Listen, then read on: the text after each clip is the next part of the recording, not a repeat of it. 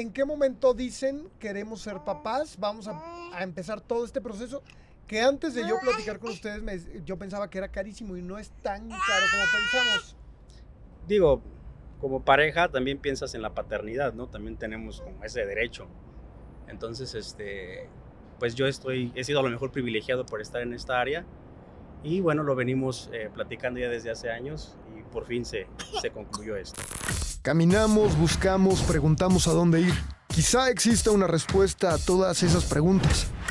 O a lo mejor no y solo estamos disfrutando del viaje, en el cual vamos conociendo a diferentes personajes que caminan igual que nosotros. El rumbo está por definirse. Esto es transeúnte. Bienvenidos, bienvenidas, bienvenides a un episodio más de Transeúnte. Hoy vamos a hablar un tema muy importante, las familias homoparentales.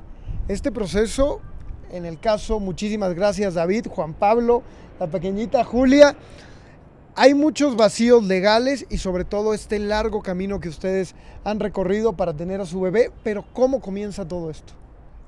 Bueno, llevamos eh, juntos casi seis años. Eh, llegó un momento en donde hablamos acerca de hacer crecer la familia. Y el primer problema al que se enfrenta una familia homoparental es eh, el útero, o al menos con dos hombres es el útero. Eh, ¿De dónde vamos a conseguir un útero en que pueda crecer nuestra, nuestra bebé? Entonces ese fue como el primer, el primer punto.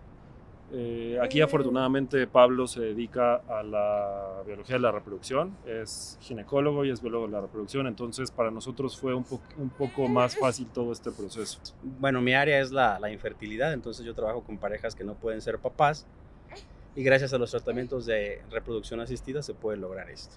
¿En qué momento dicen queremos ser papás? Vamos a, a empezar todo este proceso que antes de yo platicar con ustedes me- yo pensaba que era carísimo y no es tan caro como pensamos. Digo, como pareja también piensas en la paternidad, ¿no? También tenemos como ese derecho. Entonces, este, pues yo estoy, he sido a lo mejor privilegiado por estar en esta área y bueno, lo venimos eh, platicando ya desde hace años y por fin se, se concluyó esto, ¿no? A ver, ¿cómo es esto? Buscan a, a alguien, este, para, a una, a una mujer, a una amiga, para que lleve el, el- la bebé.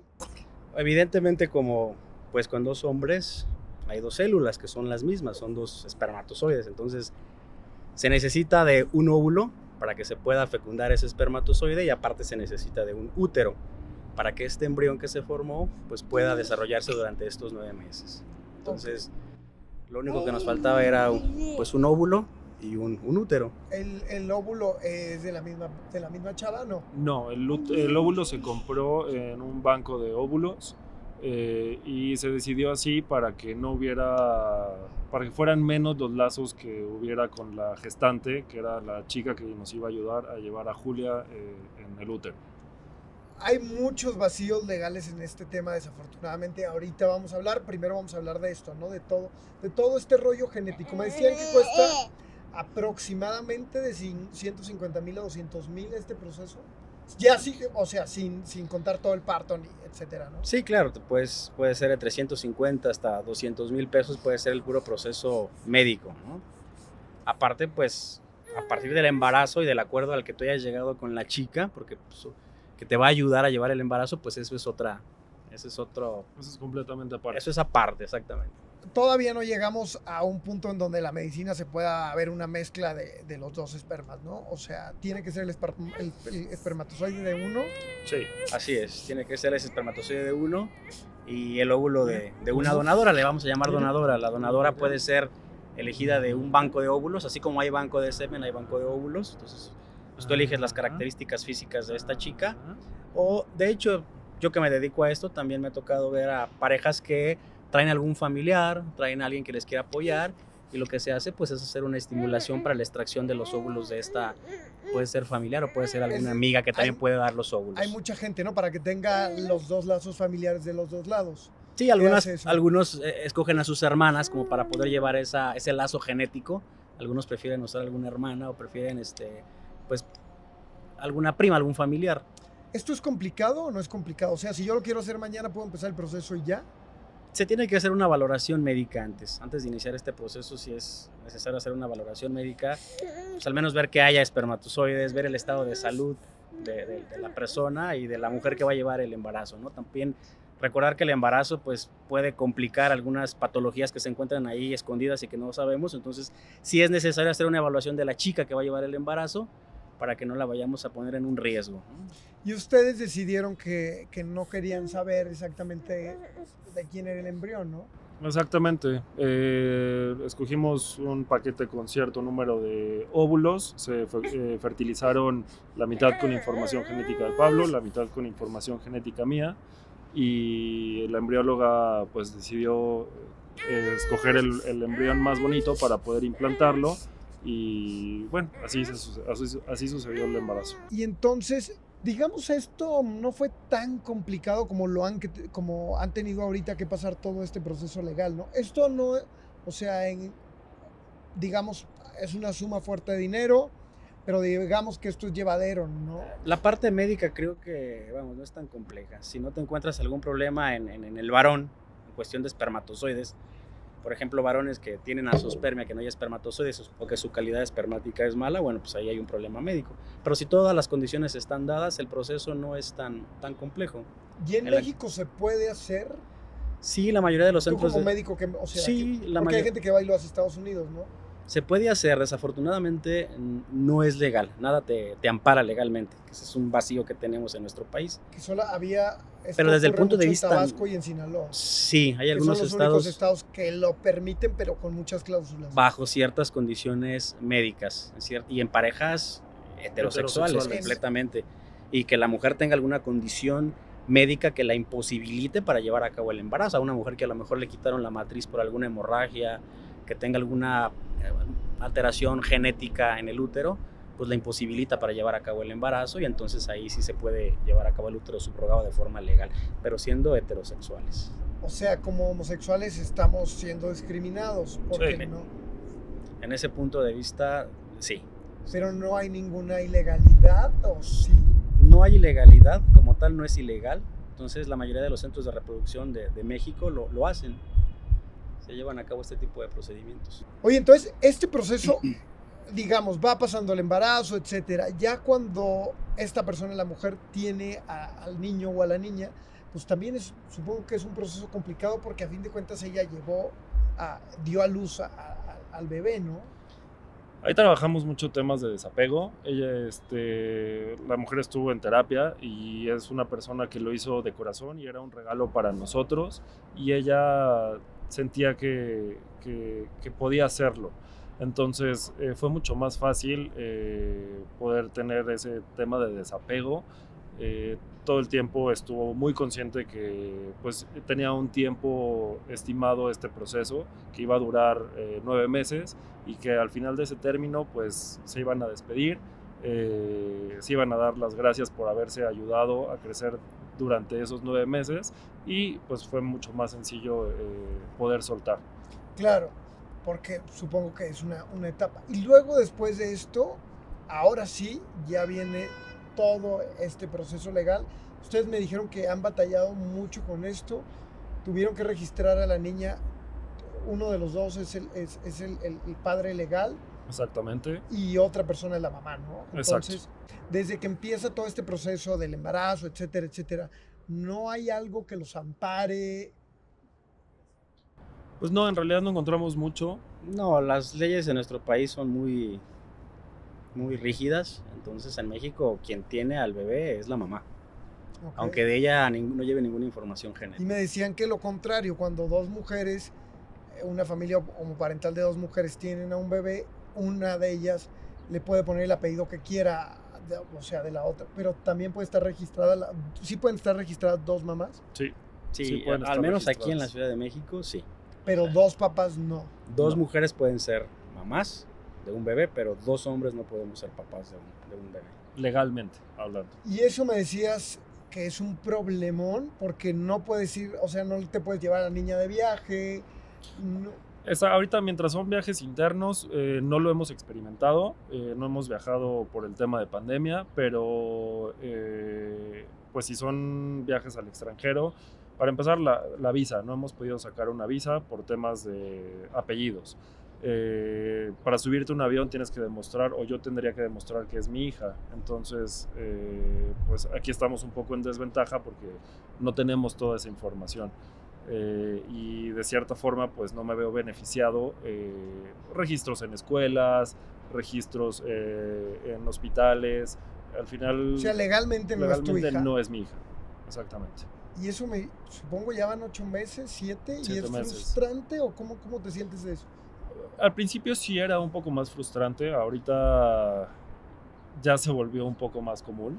Entonces, eh, me interesa arreglarlo porque, porque es el deber ser, porque al final somos una familia, porque es nuestra hija y porque después van a venir preguntas y, pero ¿cómo no eres mi papá, pero si eres mi papá? O sea, quiero evitar todo eso y antes de que, de que lleguemos a que Julia pueda tener un poco más de conciencia, que realmente pueda ver ella por temas de identidad también, eh, que sí, sí, sí son sus dos papás, que sí, que sí los dos somos sus papás. ¿Han ustedes platicado con otras familias homoparentales acerca de cómo sucede todo esto aquí en el país? Sí, yo tengo como médico en esta área, pues sí tengo varias parejas homoparentales. ¿Y qué te dicen? Es igual, es el mismo problema. O sea, es nacer la niña y ponerle el nombre de, de, uno de los dos. Y así lo han hecho sin problemas. Así lo han hecho. Entonces ahorita ya de todos los tratamientos que yo he realizado en este tiempo, pues... ¿Como cuántos? Tú estás en Toluca, pero como cuántos? Con familias homoparentales alrededor de ocho, ocho tratamientos. ¿Qué es más común, entre hombres o mujeres? Fíjate que últimamente ha sido más en hombres. Ok. ¿Se les han acercado organizaciones para apoyarlos de nuestra misma comunidad? Eh, tuvimos un acercamiento, pero no logramos eh, avanzar, entonces se quedó únicamente en que se iba a hacer una propuesta, pero no pudimos ir este, más allá. Entonces, la realidad es que estamos buscando formas para poder eh, solucionar este tema y poder registrar a Julia con, con los nombres de ambos padres. ¿Qué les dicen? No sé, o sea, que no se pueden amparar o sí, pero que es un proceso muy largo. O sea, ¿qué, qué les dicen en torno a toda, todo este proceso legal? Eh, que hay que encontrar la vía más rápida para poder eh, solucionarlo, eh, que se puede hacer mediático y que de esa forma podemos darle más prisa y que, que, que, se haga ruido para que, para que la gente ponga atención y, y puedan darle una solución más rápida. Pero pues no, no, no hemos hecho o no hemos encontrado el camino adecuado para llegar a, alguien que nos apoye. ¿Saben si existe algún caso aquí en México que sí lo haya logrado? Yo desconozco. Ahí me enteré de un caso en Monterrey, eh, que sí lo lograron, eh, lo logró la pareja, este, pero ya perdí contacto con esta persona, ya no supe más. Eh, pero me parece que el, el, niño había nacido en Monterrey y pudieron arreglar ahí algún, algún caso. Pero a lo mejor a nivel estatal. A nivel estatal quizá. Ok, ¿y cómo, cómo ha sido, por ejemplo, ustedes, qué quieren hacer? O sea, ¿qué sigue? ¿Quieren seguir buscándolo o dicen, bueno, ya nos quedamos así? Eh, la prioridad sería tener este luchar más que nada para que esto sea más fácil para no solo para nosotros, sino para todos los demás que quieren ser papás. O sea, que no sea este proceso tan tedioso. Si de por sí es un proceso complicado, lleva mucho tiempo, emocionalmente es desgastante, es, muy desgastante. Nosotros no fue el primer intento, nosotros fue el segundo intento, eh, hace tres años y medio aproximadamente. Lo intentamos como nueve meses, Pero no se pudo después de ahí dijimos, vamos a dejarlo en, en stand-by. Y, aparte gastaron. Y gastamos en el primer intento. Y después eh, solito se dio eh, y nos ofrecieron esta oportunidad, la, la, chica nos ofreció prestarnos el útero y, dijimos, va, vamos a hacerlo otra vez. Y afortunadamente al, al primer intento lo logramos. Pero tenemos amigos que lo han intentado tres, cuatro veces y es desgaste físico, desgaste emocional, desgaste económico. Entonces, en lo personal me gustaría dejar un precedente para la comunidad y que fuera más fácil para otras, otras eh, parejas poder hacer este proceso. Es que yo creo que aquí hay dos procesos, ¿no? Está el proceso médico, que sí puede volverse un poquito difícil, a veces y frustrante, pero una vez que lo logras está ahora el proceso legal, ¿no? es un hueco que tenemos en nuestro país. Entonces son, son dos cuestiones, la médica, lograrlo una vez que lo lograste, bien, ya está tu bebé y ahora a nombre de quién lo vas a poner, cómo lo vamos a poner a nombre de los dos. Y luego el otro proceso que diría yo, ¿no? Ya tienen a la niña afortunadamente. ¿Cómo ese, este, ya lo habíamos platicado, cómo es este, o sea, este proceso que ustedes pasan en la calle con la familia, dos papás, la carriola, ¿cómo ha sido? ¿Ha sido fácil o no tan fácil? Pues yo creo que ahorita lo hemos disfrutado muchísimo, al menos de mi parte puedo decir que lo he disfrutado mucho, tal vez porque está pequeña, es una niña, y ahorita a lo mejor no hemos, eh, no nos hemos visto la necesidad de ir a inscribirla a una escuela todavía, de viajar, como decía David.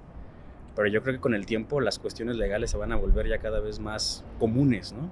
Entonces esta situación pues sí requiere de que se, de que se solucione.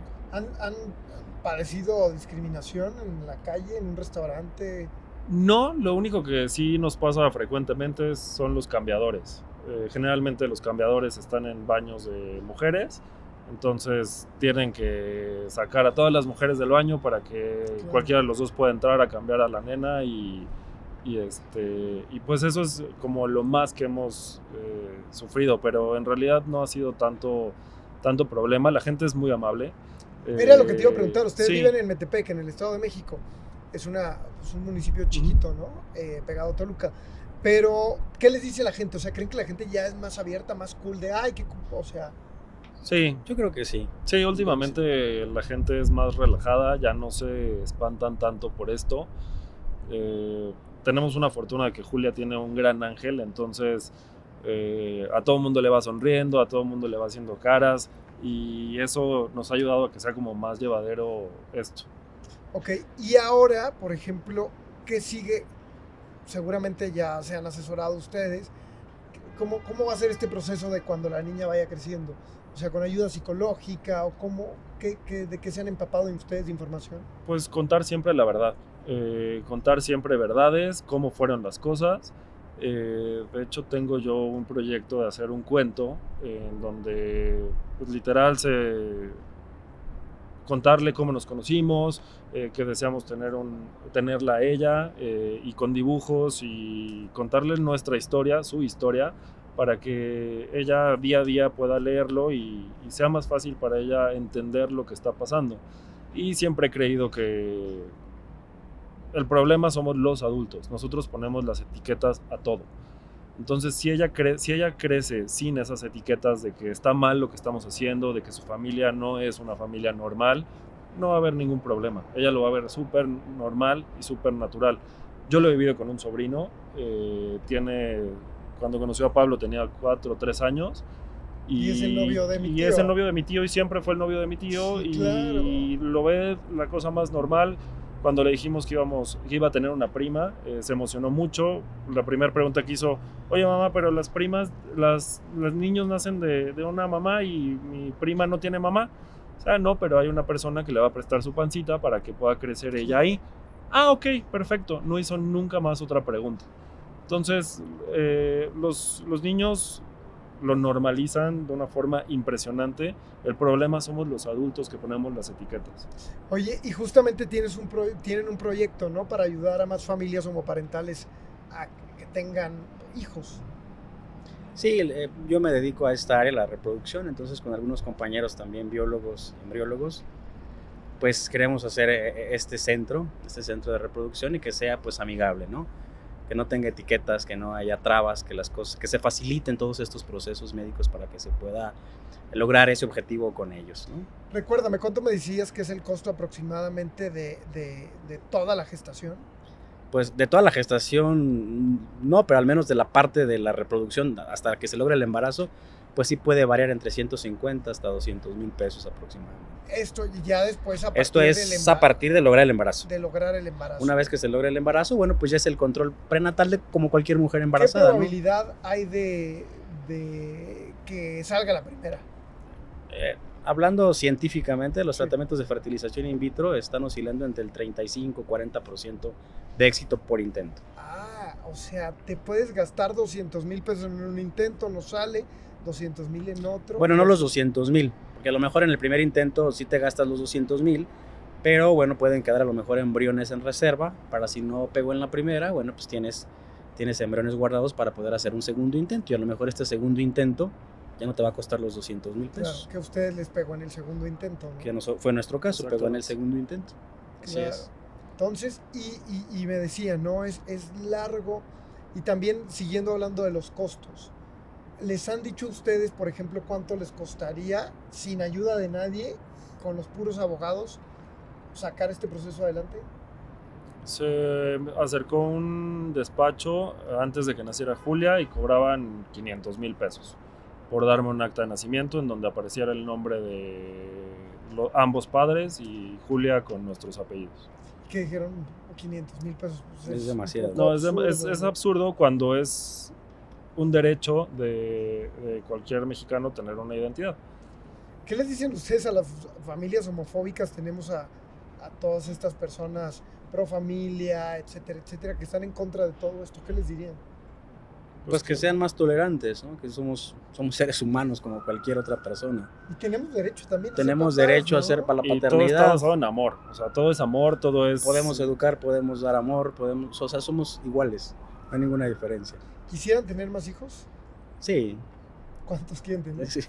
al menos otra persona que acompañe a nuestra hija. Claro. Al Uno más ya. ¿Podrían adoptar o si lo quieren tener? Este. Es una este- opción. Sí. La verdad que también lo pensamos en la adopción. También lo pensamos.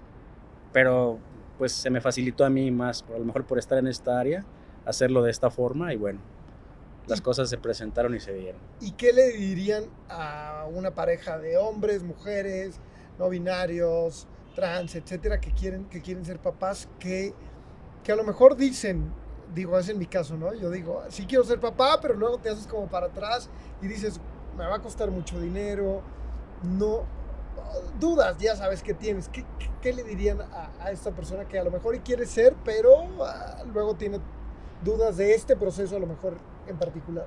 Pues que se acerquen a los expertos, ¿no? Que se acerquen a los expertos para que les platiquen un poquito de cómo se lleva a cabo este proceso y si realmente es un sueño, que lo hagan realidad, o sea, se puede. Nunca Se va puede, a ser se el momento perfecto, porque todo siempre, cuando tenga más dinero, cuando tenga más tiempo, cuando... No, o sea, nunca es el momento perfecto, eh, hay que aventarse. Y las cosas van fluyendo y se van dando y, y sí, o sea, que lo intenten. Oigan, pues muchísimas gracias por. Ya, ya tienen a Julia casi dormida, pero muchísimas gracias por venir y por compartir su historia y, sobre todo, a lo mejor para inspirar a alguien más y, como decías, abrir la puerta, ¿no? Sí. Muchas gracias por el tiempo. Gracias, gracias a ti, gracias. Gracias, nos vemos en el próximo capítulo de Transeúnte. Hasta la próxima.